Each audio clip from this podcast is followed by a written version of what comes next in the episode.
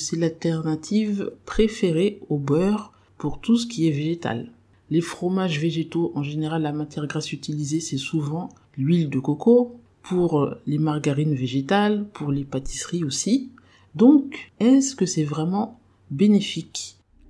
Bonjour, bonsoir à tous, vous écoutez Maïcha Nutrition Cuisine, votre émission hebdomadaire 100% afro-végétale sur toutes vos plateformes de podcast et aussi sur les réseaux sociaux Instagram et Facebook.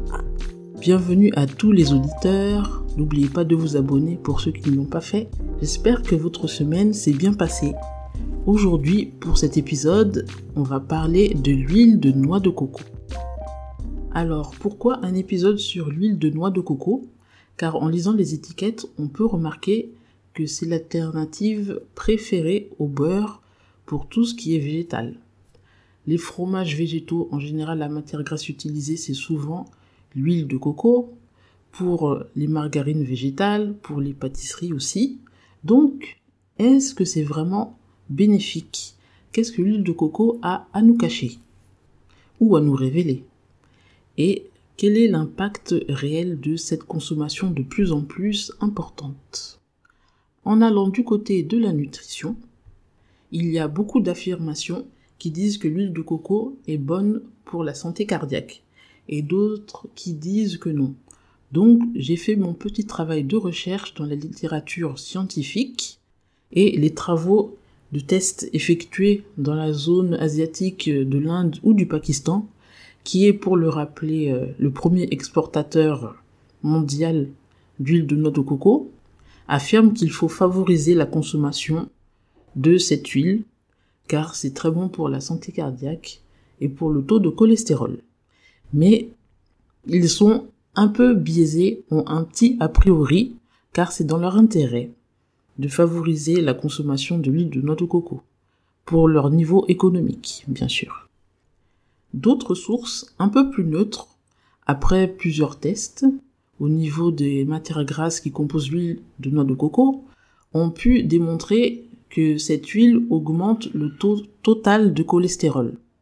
Total pourquoi? Parce qu'il y a deux types de cholestérol, le bon cholestérol et le mauvais cholestérol. Pour faire simple.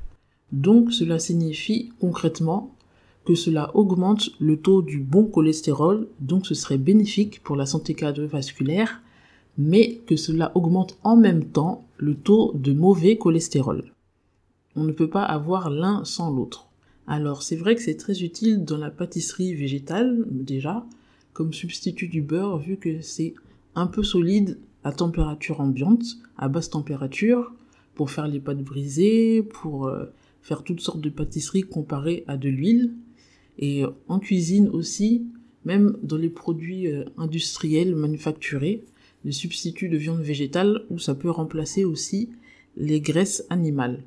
Mais ce serait quand même vu son action sur le cholestérol, à utiliser pas trop souvent, de temps en temps, mais que ce soit pas l'huile principale de consommation.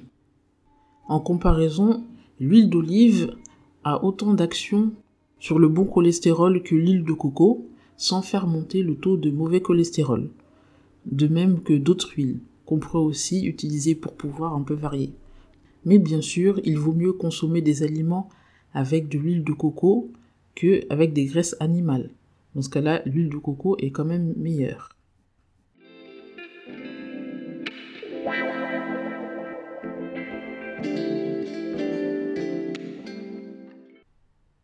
Mais en se tournant du côté de la santé, on a trouvé à l'huile vierge de noix de coco, pour être exact, des propriétés assez surprenantes. Selon certaines études et plusieurs tests, elle aurait des propriétés anti-inflammatoires en l'utilisant comme complément alimentaire pour pouvoir soulager la douleur, euh, faire baisser la fièvre et traiter les maladies inflammatoires et dégénératives. Il y aurait même une action semblable, selon une certaine étude scientifique, je vous mettrai la source, une action semblable à un médicament antidouleur, anti-inflammatoire appelé diclofenac médicament qui a une action similaire un peu au doliprane, mais bien sûr tout ça ce serait sans les effets secondaires, puisque c'est un produit naturel. Une autre application surprenante pour l'huile extra vierge de noix de coco concernant les maladies cancéreuses, notamment les cancers du foie et des voies orales. La consommation d'huile extra vierge de noix de coco permettrait de ralentir la croissance des cellules cancéreuses et pourrait améliorer les effets secondaires négatifs de la chimiothérapie. Donc c'est une piste de recherche qui est actuellement à l'étude.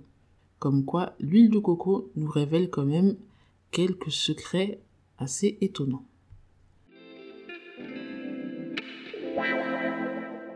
Mais tout cela est aussi à double tranchant car plus la consommation augmente avec la demande et plus les producteurs, certains producteurs, pas tous, cherchent à augmenter leur productivité, leur rentabilité.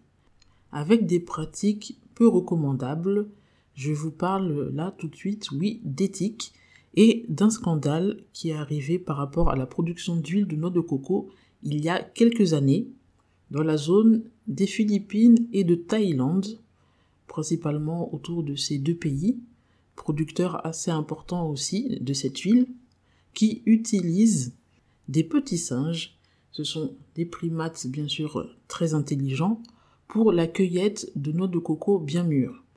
Alors les singes sont arrachés à leur mère dès leur plus jeune âge et dressés à la cueillette des noix de coco. Cela concerne plutôt les petits producteurs de Philippines et de Thaïlande.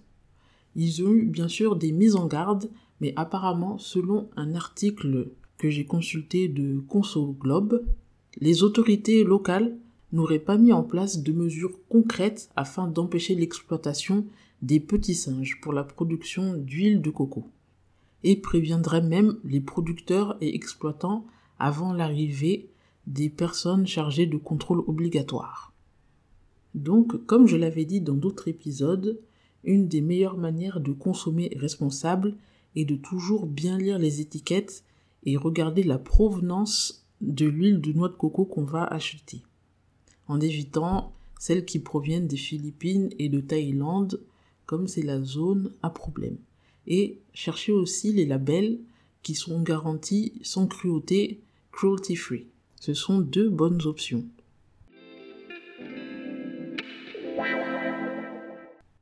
Côté environnemental, cela commence aussi à poser un problème car plus on veut augmenter la production d'huile de noix de coco, plus il faut en cultiver. Donc cela encourage la monoculture et favorise la déforestation.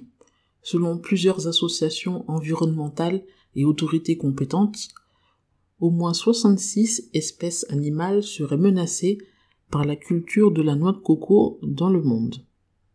Cela ne veut pas dire forcément qu'il faut s'abstenir d'huile de coco, mais connaître les autres impacts permet d'avoir une consommation plus responsable et du moins de prendre conscience du pouvoir de notre achat.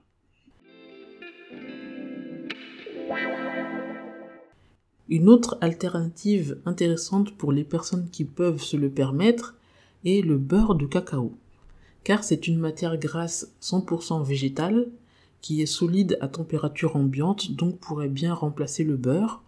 On peut retrouver du beurre de cacao désodorisé pour l'utiliser en cuisine sans avoir la saveur du cacao. Et côté nutrition, le petit plus, c'est que le beurre de cacao est une graisse saturée qui n'a aucune incidence sur le taux de cholestérol, donc ne fait pas monter le taux de mauvais cholestérol. Voilà une petite astuce, un petit conseil pour rester sur une note positive. N'hésitez pas à me laisser vos retours, commentaires ou questions dans les publications des réseaux sociaux en commentaire ou même sur les plateformes de podcast sous l'onglet messages.